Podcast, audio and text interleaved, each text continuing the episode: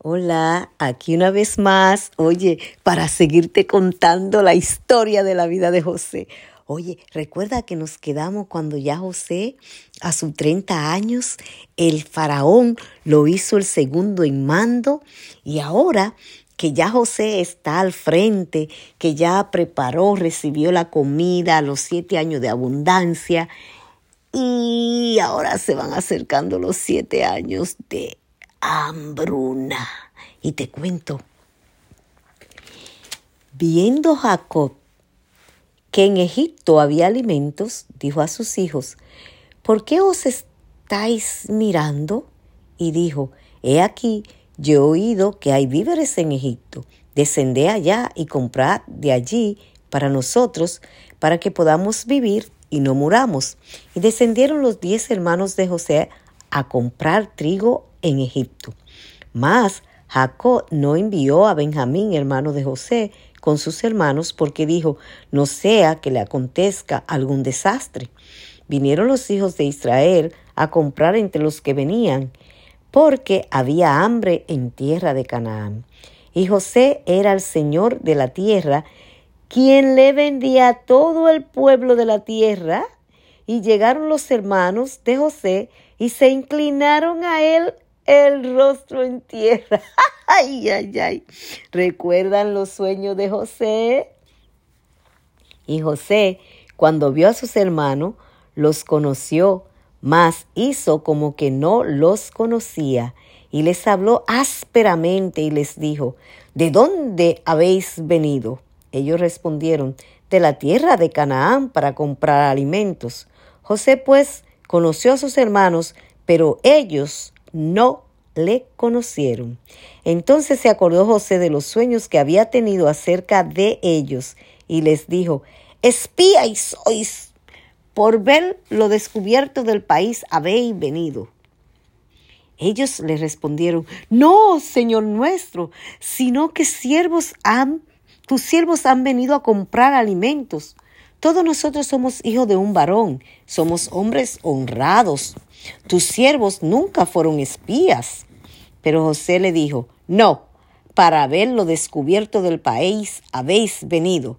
Y ellos respondieron, tus siervos somos doce hermanos, hijos de un varón en la tierra de Canaán, y aquí el menor está hoy con nuestro padre, y otro no parece. Y José, José les dijo, eso es lo que os he dicho, afirmando que sois espías. En esto seréis probado. Vive Faraón, que no saldréis de aquí, sino cuando vuestro hermano menor viniere aquí. Enviad a uno de vosotros y traiga a vuestro hermano, y vosotros quedaréis presos, y vuestras palabras serán probadas si hay verdad en vosotros y si no. Vive Faraón, que sois espías. Entonces los puso juntos en la cárcel por tres días. Al tercer día les dijo José, haced esto y viví. Yo temo a Dios. Si soy hombres honrados, quede preso en la casa de vuestra cárcel uno de vuestros hermanos, y vosotros y, y llevad alimento para el hambre de vuestra casa. Pero traeréis a vuestro hermano menor, y serán verificadas vuestras palabras, y no moriréis. Y ellos lo hicieron así. Decían el uno al otro, verdaderamente, hemos pecado contra nuestro hermano, pues vimos la angustia de su alma cuando nos rogaba y no le escuchamos. Por eso ha venido sobre nosotros esta gran angustia. Entonces Rubén les respondió diciendo, ¿no os hablé yo y dije, no pequéis contra el joven y no escuchasteis? He aquí, también se nos demanda su sangre.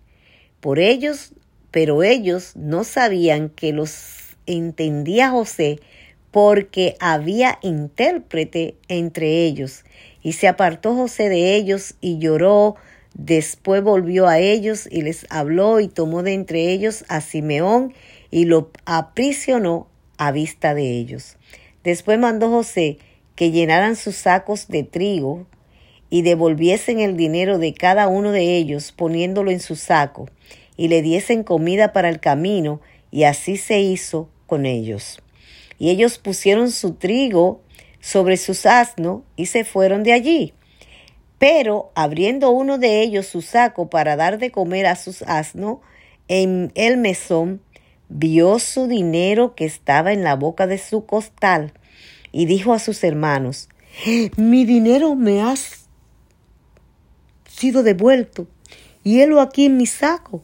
Entonces se les sobresaltó el corazón y espantado dijeron el uno al otro, ¿qué es esto que nos ha hecho Dios? Y venidos a Jacob su padre en tierra de Canaán, le contaron todo lo que les había acontecido, diciendo, aquel varón, el Señor de la tierra, nos habló ásperamente y nos trató como espías de la tierra. Y nosotros le dijimos, somos hombres honrados, nunca fuimos espías. Somos doce hermanos, hijos de nuestro Padre uno no parece y el menor está hoy con nuestro padre en la tierra de Canaán. Entonces aquel varón, el Señor de la tierra, nos dijo, en esto conoceréis si sois hombres honrados. Dejad conmigo uno de vuestros hermanos y tomad para el hambre de vuestra casa y andad. Y traedme a vuestro hermano el menor, para que yo sepa que no son espías, sino hombres honrados. Así os daré a vuestro hermano y negociaréis en la tierra. Y aconteció que vaciando ellos sus sacos, he aquí que en el saco de cada uno estaba él ataba atado el dinero. Y viendo ellos y su padre los atados de su dinero, tuvieron temor. Entonces su padre Jacob les dijo, me habéis privado de mis hijos. José no aparece, ni Simeón tampoco. A Benjamín le llevaré contra mí son todas estas cosas, contra mí son todas estas cosas. Y Rubén habló a su padre diciendo, harás morir a mis dos hijos si no te lo devuelvo. Entrégalo en mi mano, que yo lo devolveré a ti. Y él dijo, no descenderá mi hijo con vosotros, pues su hermano ha muerto, y él solo ha quedado.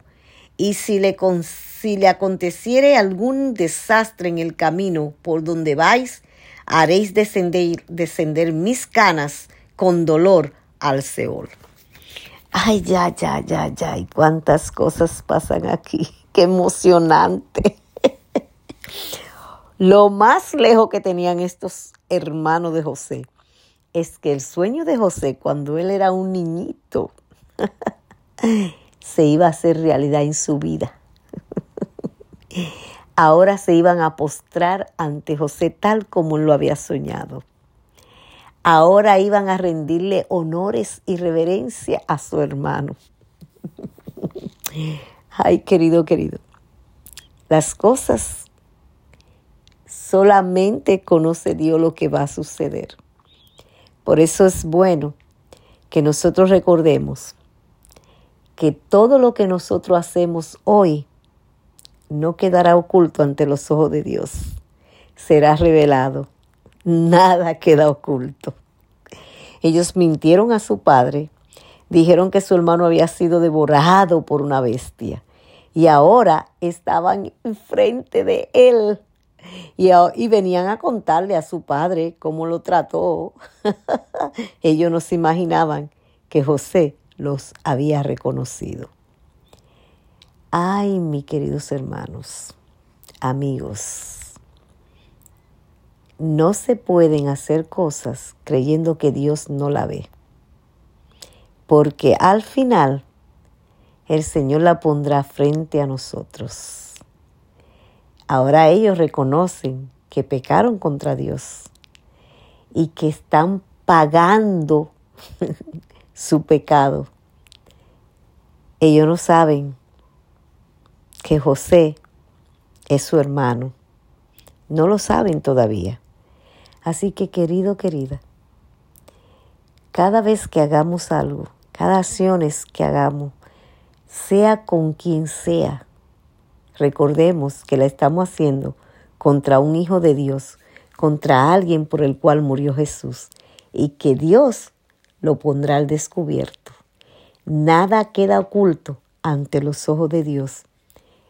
Y aquí los hermanos de José acaban de enfrentar su realidad con su pasado, con lo que le hicieron. Ellos no tuvieron piedad, no tuvieron misericordia, no oyeron los ruegos, los llantos, la angustia de José. Ellos no les importó. Su odio les cegó.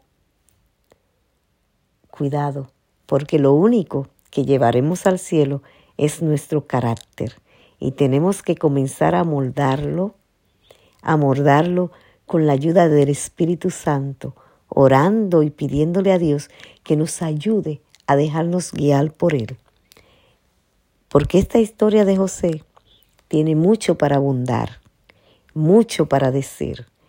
Pero te cuento en nuestro próximo encuentro cómo, cómo sigue, cuán interesante se va poniendo y cómo vemos la mano de Dios guiando cada etapa de la vida de José solo porque José decidió ser fiel a Él y hacerlo su aliado. Así que, querida, que Dios te bendiga, querido, que Dios te bendiga rica y abundantemente y hagamos de Dios nuestro mejor aliado. Hasta nuestro próximo encuentro.